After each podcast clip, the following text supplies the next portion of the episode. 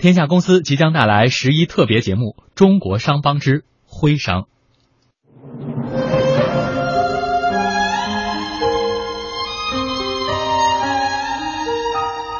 他们以地域亲缘为纽带，结成特殊的商业联盟。他们的足迹曾经遍及全国乃至世界，开拓出辉煌的商业文明。他们劈波斩浪，攻城略地，留下一段段跌宕起伏的传奇，最终传承为一个个独特的群落：晋商、浙商、徽商、粤商、闽商、赣商、秦商、鲁商、洞庭商帮。天下公司十一特别节目《中国商帮》，中国商帮。追溯中国历史上商帮的沉浮兴衰，展现商业沧桑变化，传承商业文明和智慧。智慧。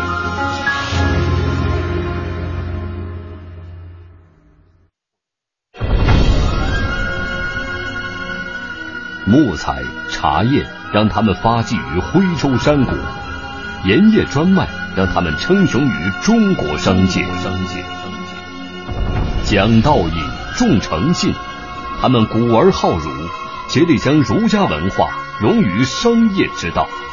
他们开学堂、办使馆，后世子弟人才辈出。他们就是徽商，又称新安商人。天下公司十一特别节目《中国商帮》，本期为您揭秘徽商的儒学爱好。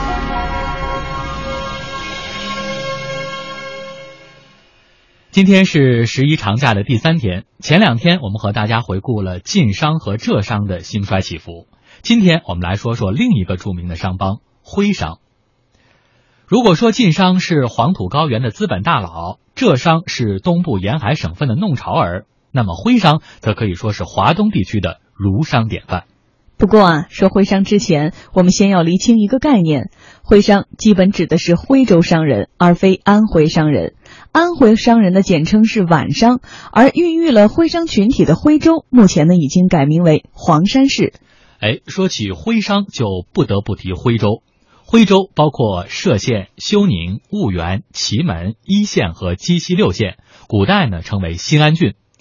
尽管徽商后来成为了中国历史上的著名商帮。但是徽商的发源地大多处于贫困山区，很难以农耕为生。根据徽州府志的记载，徽州地形崎岖，山地贫瘠，每年产出还不到生产投入的十分之一。前世不修，生在徽州，十三四岁往外一丢，做得生意。儿呐，养得心头肉，做不得生意，在外成鬼也无忧。这首徽州童谣唱到啊，前世不修，生在徽州，十三四岁往外一丢，徽州贫困可见一斑。而在这样的生存环境下，徽州人不得不做出易于农耕的求生选择。《晋书》中说。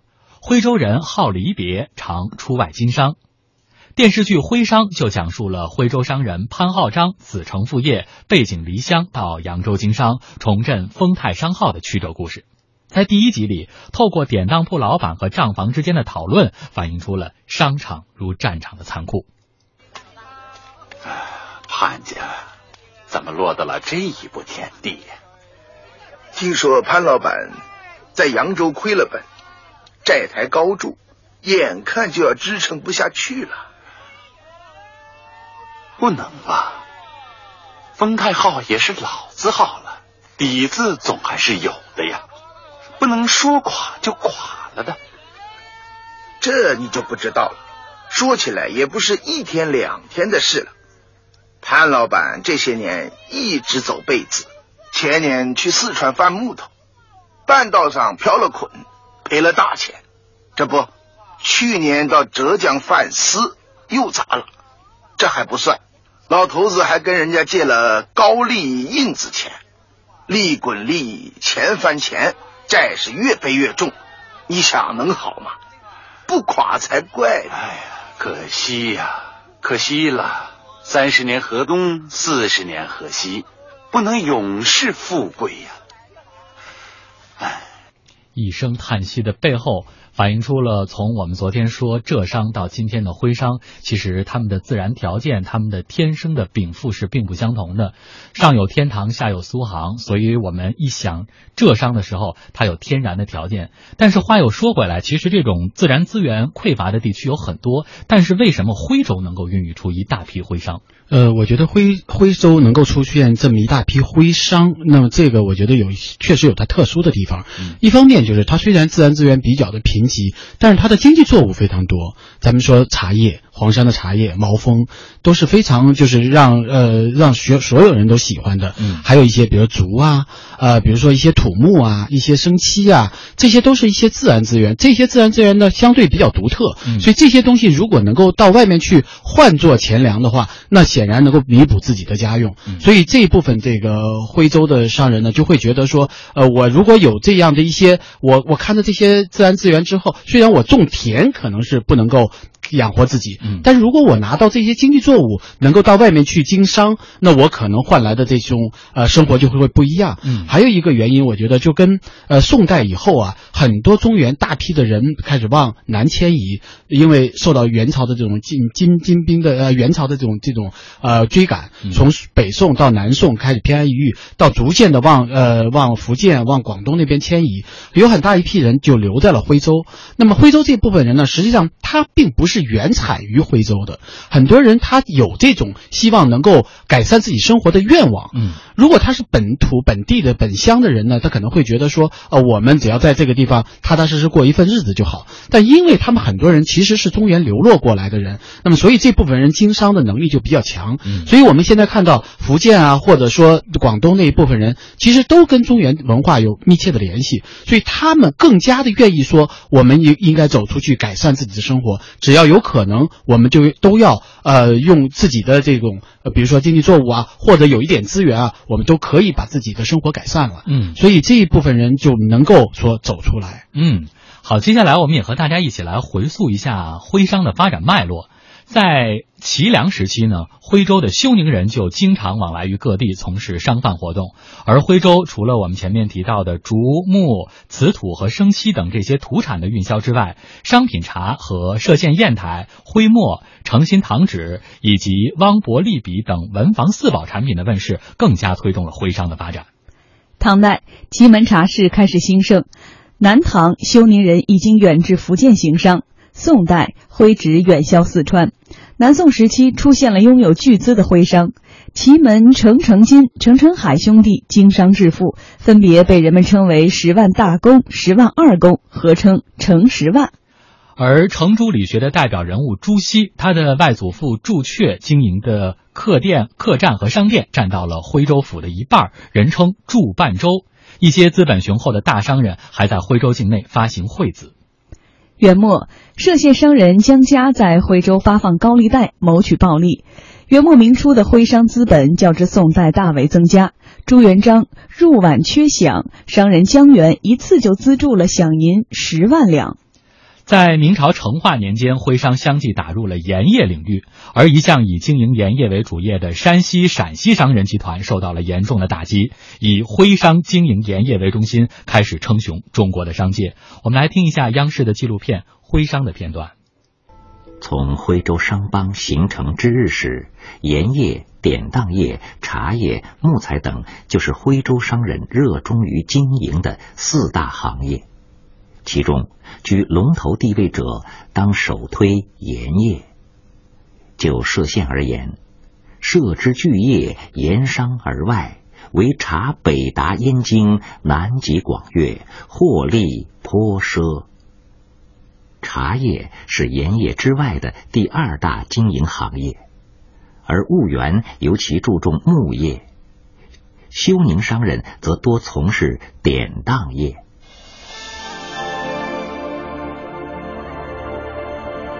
徽州人四海为家，足迹遍布全国。他们向东去，便进入了浙江。向东北则达江苏，北上则奔波于长江沿岸，西向则去了江西。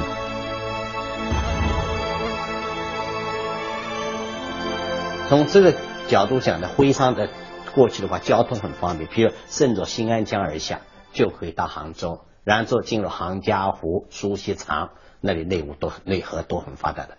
如果他往上面走呢，你看到了湖湖、大通这里，就可以顺江而下，那么到南京、镇江、扬州，啊，到了扬州呢，沿运河可以北上，也可以南下。所以这样的条件呢，徽州离这些一个中国。经济文化最发达、人口最稠密、最大的市场，就长江三角洲的市场，它的有地理上的优势。嗯，你看，除了我们前面所提到的徽商，他善于呃把这种高附加值的经济作物进行推广之外，呃，徽商还能够从晋商的手中来夺来盐业，这个过程为什么？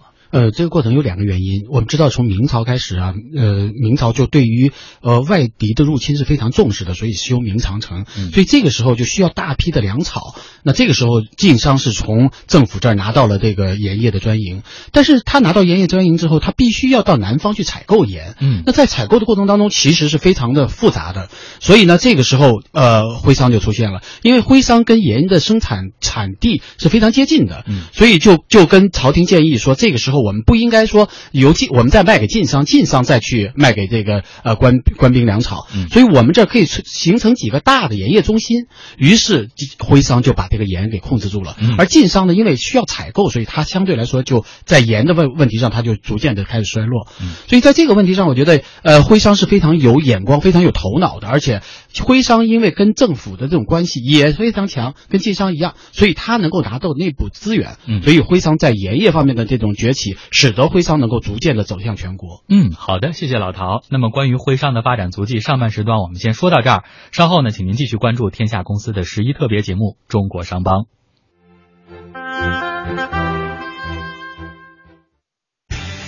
走，一块加入咱哥们儿的自驾游吧！说走就走，因为我有农行银联 ETC 信用卡，高速通行费低至九折。现在办卡，OBU 设备先到先得。农行银联信用卡，健康美味就选双汇。双汇开创中国肉类品牌。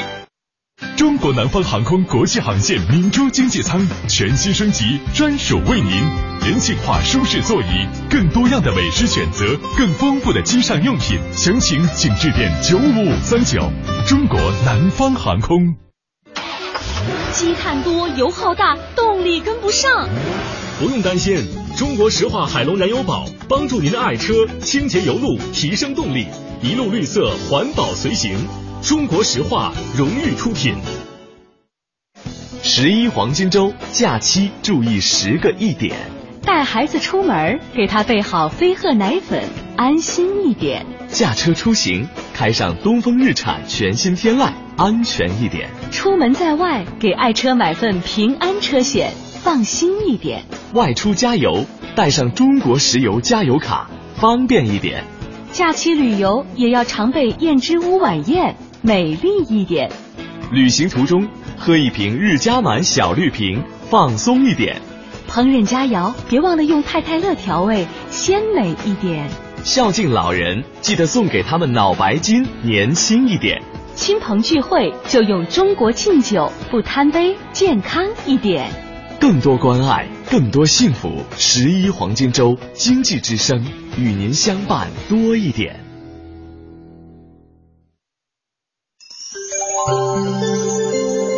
报时中国经济，我是中国集团黄鲁波。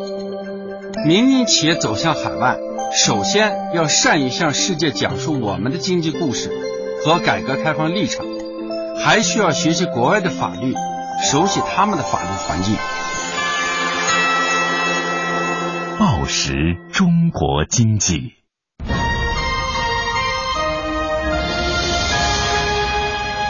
经济之声。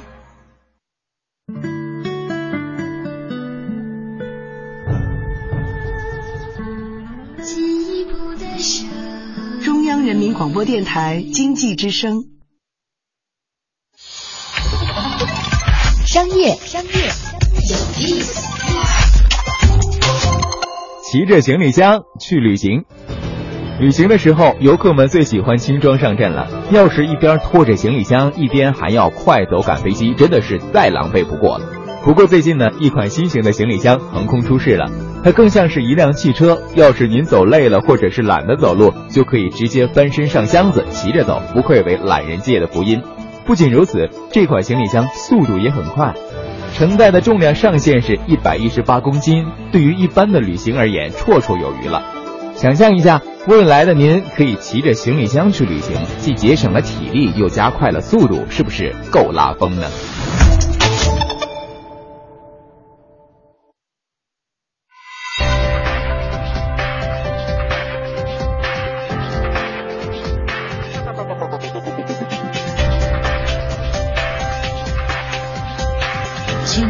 之声，天下公司。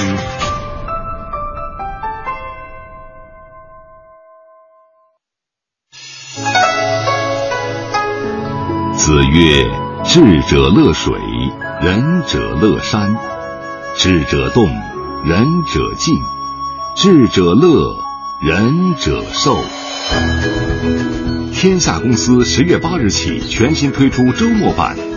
每周六日十七点到十九点，打造属于职场人的周末休闲日志。无论你静如处子，还是动如脱兔，总有一款适合你。天下公司周末版，共进总相宜，假日更多彩。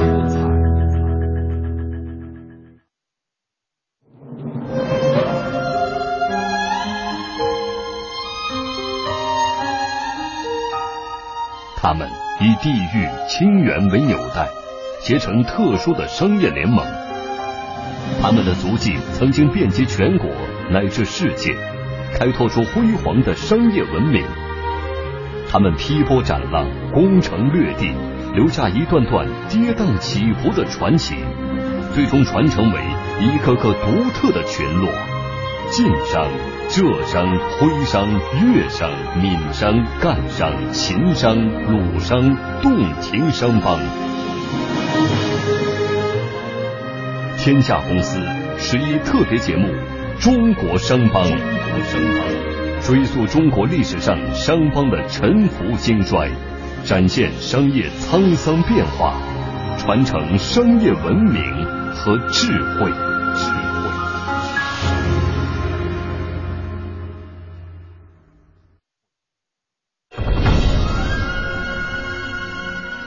木材、茶叶让他们发迹于徽州山谷，盐业专卖让他们称雄于中国商界。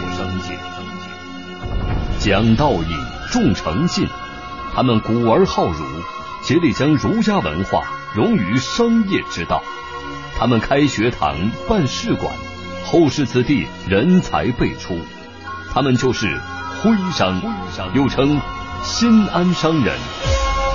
天下公司十一特别节目《中国商帮》，本期为您揭秘徽商的儒学爱好。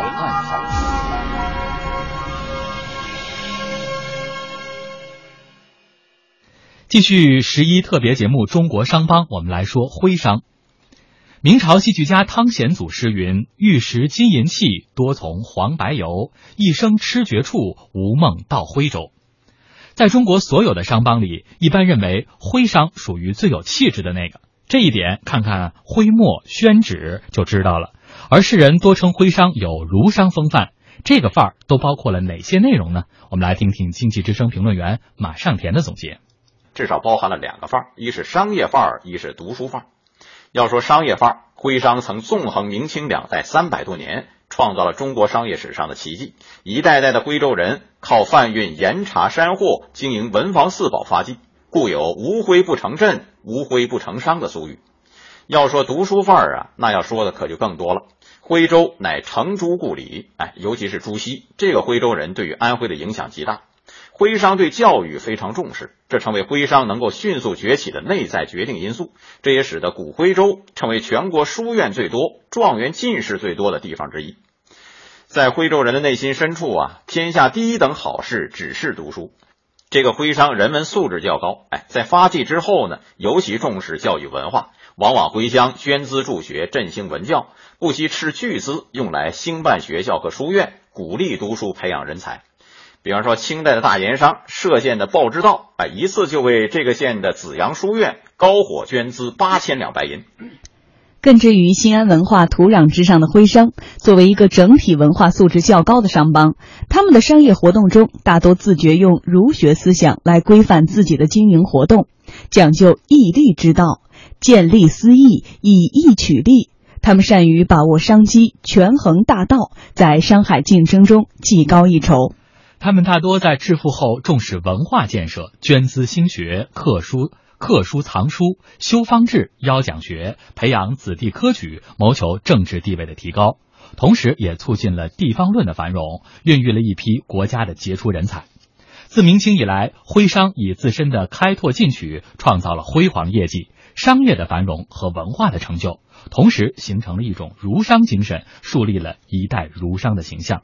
所以和晋商、浙商这样一些商帮相比，徽商形成了这种独特的儒商气质，和什么样的原因有关系？呃，我觉得是跟当地的这个文化的氛围是不一样的。我们知道晋商啊，他比较崇拜关公，嗯，所以他就认为这种忠义之之之举啊，是他这个商业能够兴起的一个主要的原因。嗯、而浙商呢，因为他是面朝大海，所以他觉得就是敢于拼搏，就靠自己的那份胆识和能力去创造自己的这种生活。嗯、而儒而对于这个呃呃徽商而言呢，因为我们知道程朱理学基本上都在徽州，嗯，那这一片的这种儒呃这种程朱理学呢，相对来说从宋代开始就一直在流传，所以徽商对于程朱理学的接受和呃传播都有非常重要的意义，嗯、所以他们在形成这种商业文化的时候，程朱理学就成了其中的一部分，既能够规范他们自己的行为，又能够使他们的这个文化的底蕴能够张扬，嗯、同时呢。因为他们所从事的很多东西是跟这种文化有密切相关的，你比如说纸墨笔砚，嗯，当时的这些呃徽州的非非常多的这种学学堂的这种呃兴盛，都跟他当地的这些商人的之间的这种联系非常紧密，嗯，所以对于呃徽商而言，由于有了这种程朱理学做基础，所以他们出来的一些行为规范呐、啊，一些宗宗法制度啊，包括做生意当中的一些呃这种呃信用信用制度，都跟他这个呃程朱理学有密切的关系，所以他们对于商人，呃，他们对于这种呃儒学有非常深的理解和研究，嗯、所以他们在做生意的时候，往往会把成都理学当做自己的修身立身、修修身立立业的之本。嗯，所以这样一来，他们这个整个的文化氛围就比较浓厚一些。嗯，我们怎么看他的这种儒学的气质和整个这个商业之间这种契合点？其实我觉得啊，就除了他对于成都理学这样的一个崇拜、欣赏、学习的这样一个过程之外，因为我们知道，在中国的传统文化当中，士农工商，就士是排在最前面的，嗯，商是排在最后面的。而作为一个商人而言，他并不希望说我一直是被你们看不起的，嗯，所以他往往会把文化当当做自己的一个修身之本，嗯，就会觉得说我并不是一个铜臭味的商人，我是有文化的，嗯，他不断的向往往文化上靠，嗯、所以不管是程朱理学也好，他们就更愿意去接受，更愿意把自己挣来的钱，然后让自己的弟子啊，或者学生或者家传的这些呃亲戚朋友、自己的孩儿孙，一定要学一些相对来说有文化的东西，嗯、以便于以后还是能够进进朝廷做官，或者说能够做得大一点之后，能够跟相对的有文化的人结交。嗯，所以为什么徽州的人更加的适应这样的一些文化的或者儒商的精神呢？一方面他又又有底传有家传，另外一方面他们走出去之后就发现，如果没有这样的一些官场的背景或者市文化的这种熏陶，他们可能仅仅是靠生意人是做不大做不强的。嗯，所以徽州的这种呃这种学学儒商的这样的一种风格，既是一个现实的一种选择，也是一种传统的一种一种积淀。嗯，这是植根在他们骨髓里的，所以这就是我们怎么来理解徽州它这种儒商精神的内涵。那么广告之后呢，我们就来和大家一起说说徽商中的代表人物都有哪些。三千年历史传承，六百年国宝国窖，五粮液坚守匠心，只为每一滴浓香。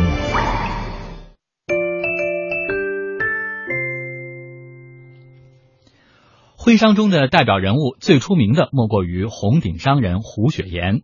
有人说呢，胡雪岩代表了徽商的典型，他集儒商、政商于一身，生性机敏，胆识过人，深谋远虑，又不功尽力，最终不仅发迹致富，还得到了清廷特赐的红顶子，穿黄马褂，在我国商业史上实属罕见。我们也来听听央视纪录片《徽商》的片段。胡雪岩祖籍徽州绩溪，出身寒门，历经清朝、道光。咸丰、同治、光绪四朝的乱世岁月，那是一个内忧外患、交相间迫、新旧事物急速善变的大变动时期。善于审时度势的他，以太平天国运动、洋务运动和西征筹边等重大历史活动为契机，苦心经营。在为官府效犬马之劳的同时，也为自己角逐盈利。终于从一介仰人鼻息的钱庄伙计，摇身一变成为富甲东南的商界巨擘和左宗棠的手下红人。鼎盛时期，不仅置田地万亩，拥资产两千余万两白银，而且。以富薄求荣，或戴头品衔绫、三代封典，还披上皇帝御从或军功卓著者才有资格披挂的黄马褂。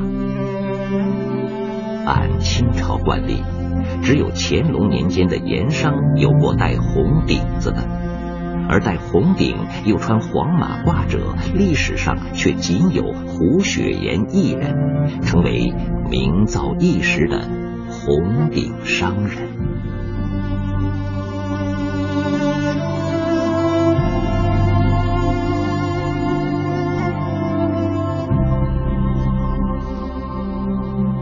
北有同仁堂，南有庆余堂。这句广告语闻名遐迩。反映了杭州胡庆余堂国药号声名之隆。杭州胡庆余堂创立于清同治十三年，胡雪岩在他的事业如日中天之时，为什么要办一家药堂呢？医者是乃人术也。高大的青砖门楼上镌刻的“是乃人数”四个字，昭示了胡雪岩创办胡庆余堂的动机。胡庆余堂开张不久的一天，接待了一批从湖州来杭州烧香的香客。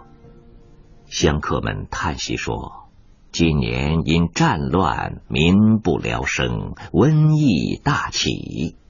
胡雪岩听后，送给他们每人一瓶避瘟丹和大包的杀药，另外又托他们将药送给那些无钱治病的香客。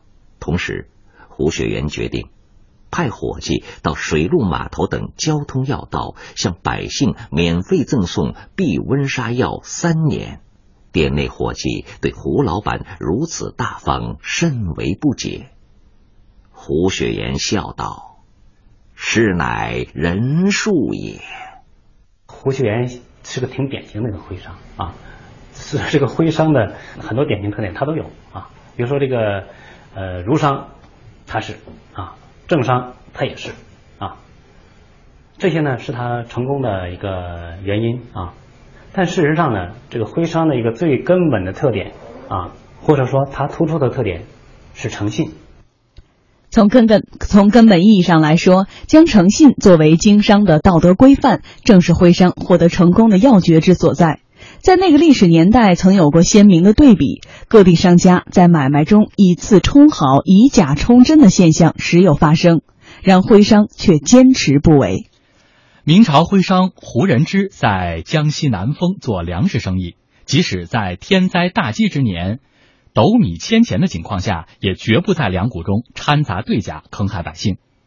而清末胡开文墨店发现有一批文墨有些瑕疵，老板胡一德发现后，立即指令所属各店铺停止制售这批。并且将流向市场的部分高价收回，倒入池塘以销毁。徽商在异地他乡的立足、发展和整体势力的称雄，虽然与徽商本身素有“灰骆驼”之称的吃苦耐劳精神、善于经营理财的精明头脑和一些客观机缘以及人脉网络有关，但就经营理念而言，讲道义、重诚信、行善缘等，显然是儒商崛起最核心的因素。嗯。